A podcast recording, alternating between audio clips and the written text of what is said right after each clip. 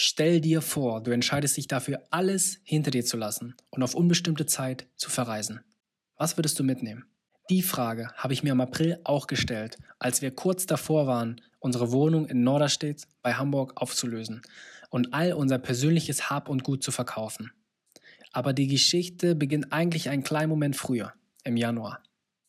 Zu Leas Geburtstag habe ich uns eine Holzhütte inmitten eines Dschungels von Olivenbäumen, etwas außerhalb von Ulcinj in Montenegro gemietet.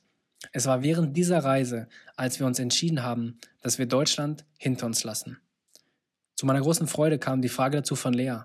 Wir sind schon die letzten Monate immer mal hier und da zwei Wochen verschwunden und haben gemerkt, dass auch sie mit einem tollen Arbeitgeber am Nacken von überall aus arbeiten kann.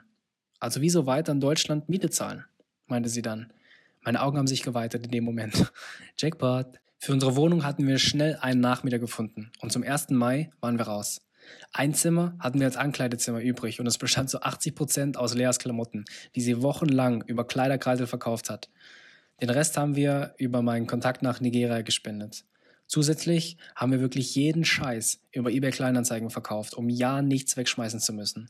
Es war so extrem, dass zum Ende wirklich alle 30 Minuten die Tür geklingelt hat und ich wie eine geistlose Drohne geöffnet habe, um zu fragen, weshalb bist du hier? Erst 13 Monate zuvor sind wir zusammen in die Wohnung gezogen und es war irgendwie komisch, sie jetzt schon wieder zu verlassen. Hier haben wir uns über die letzten Monate eingebunkert im Lockdown, Routinen aufgebaut mit dem Gym, den Runs im Wald und den bequemen Weg über die Straße zum Supermarkt genossen. Auch den See haben wir hinter uns gelassen, auf den wir mit dem Schlauchboot während des Sommers rausgefahren sind. Einfach ein komisches Gefühl. Aber wir wussten beide, dass es das Richtige ist. Also haben wir es durchgezogen. By the way, du kannst dir nicht vorstellen, wie befreiend das Gefühl war, keinen Kram mehr zu besitzen.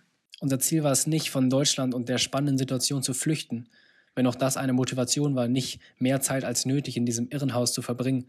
Unser Ziel von der Farm und der kuscheligen Holzhütte hatten wir schon zu diesem Zeitpunkt im Sinn. Jedes Detail hing an unserem Vision Board zu Hause. Jetzt galt es, den richtigen Ort zu finden, an dem wir uns niederlassen konnten. Und über Google Maps geht das einfach nicht. Wir müssen spüren, dass es der richtige Ort ist. Nach einer kurzen Verabschiedungstour zu Leas und meiner Familie haben wir kurzfristig den zuerst in den Kopf gesetzten ersten Stopp in Mexiko über Bord geworfen und zwei Tage vor Abflug das One-Way-Ticket nach Madeira gebucht. Die Insel klang für mich anfangs Touri-mäßig etwas ausgelutscht und nach meiner Reise auf die Azoren 2018 dachte ich nicht, dass ich damit nochmal ein Upgrade meiner Portugal-Erfahrung machen könnte. Ich habe mitgenommen eine Shorts, eine Badehose, eine Jogginghose, eine Jeans. Und letzteres war ziemlich überflüssig bis jetzt. Tatsächlich habe ich es jetzt auch gerade im letzten Airbnb vergessen. Vier T-Shirts, ein Hemd, ein Longsleeve, zwei Hoodies und mein Alpaka-Sweatshirt aus Peru, der Umsatzhoodie.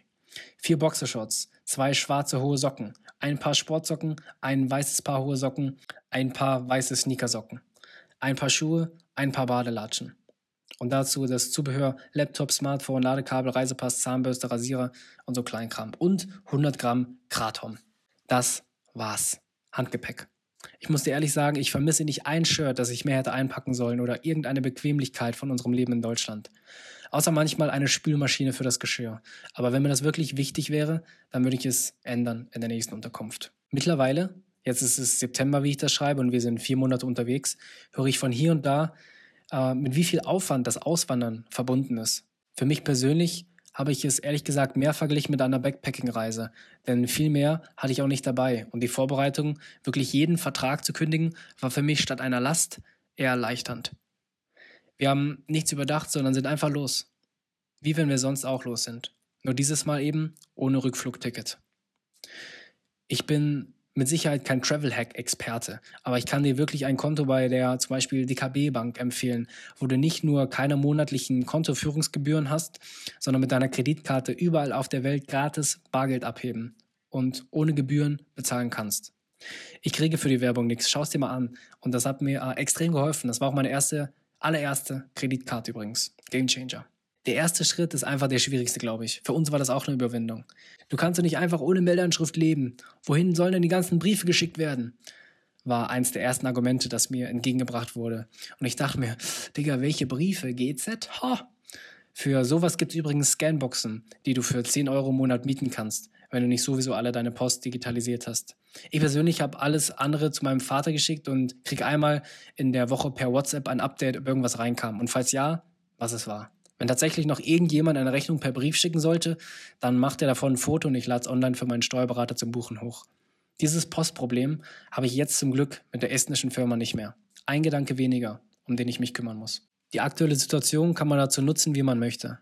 Entweder wir legen sie uns aus und sagen, es ist nicht der richtige Zeitpunkt, jetzt durch die Welt zu reisen. So viele Beschränkungen, die teuren Tests, bla bla. Oder wir sagen, gerade jetzt ist der ideale Zeitpunkt zu verreisen, um etwas abseits von den Großstädten einen freien Kopf zu bekommen, von diesem konstanten aggressiven medialen Angriff auf unseren Geist. Mir fällt es leicht, hier mein Handy mal wegzulegen und einfach dankbar zu sein für diese wunderbaren Orte, die wir erfahren dürfen. Ein klarer Geist ist ein kreativer Geist. Wir haben uns keine feste Route rausgesucht und alles durchgeplant, was sowieso nur Kopfschmerzen machen würde derzeit. Ich denke auch, dass uns das einfach einschränken würde. Wir bleiben an Orten einfach nach Gefühl. Wenn wir finden, dass es Zeit ist, dann gehen wir wieder. Eine Liste von Ländern, die wir gerne fahren möchten, haben wir natürlich trotzdem auf dem Handy, aber wir prügeln sie jetzt nicht durch. Das Leben ist lang genug. Im Fokus bei all dem steht, dass wir es präsent in jedem Moment genießen können. Das inspiriert mich dazu, weitere Leidenschaften zu entdecken. Ich habe die Berge lieben gelernt, die ich wohl oder übel während unseres ersten Stopp auf Madeira in meine Runs einbringen musste. Und meine beiden Tauchscheine habe ich auf der Insel gemacht, über die ich bereits berichtet habe. Grundsätzlich finde ich es unterwegs auch einfacher, innere Arbeit zu machen und Stück für Stück Dinge aufzulösen, mit denen ich mich selbst zurückhalte. Denn du darfst nicht vergessen, Lea sagt es immer so schön, egal wie weit du wegfliegst, du nimmst dich immer mit. Gehen wir irgendwann zurück nach Deutschland? Gerade verneine ich es, aber ich würde niemals nie sagen. In Deutschland aufzuwachsen ist ein Privileg gewesen, vor allem mit dem deutschen Reisepass. Wir haben unzählige Vorteile genießen dürfen in unserem sozialen System, das mich mit seinem gleichzeitigen Fokus auf Leistung und Karriere aber auch oft ausgebrannt hat. Jetzt bin ich froh, mich erstmal auf eine andere Weise zu erfahren. Wir haben noch so viele Erlebnisse vor uns auf die wir uns wirklich freuen. Und während du das hörst, Mitte Oktober, sind wir sicher schon mitten in unserem nächsten Abenteuer auf einer Farm in Slowenien. Davon bald mehr. Genieß deinen Tag.